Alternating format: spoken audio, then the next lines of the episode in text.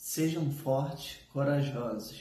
Não tenham medo, nem fiquem apavorados por causa deles, pois o Senhor, o seu Deus, vai com vocês. Nunca os deixará, nunca os abandonará.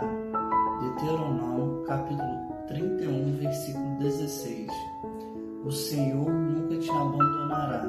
Durante a nossa vida, nós nos sentimos abandonados por amigos, familiares ou até mesmo pela igreja.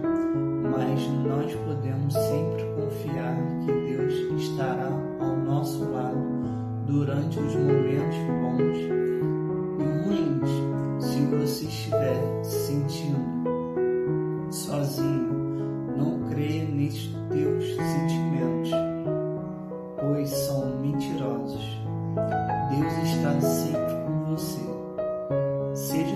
Corajoso, você não está sozinho. Deus abençoe sua vida.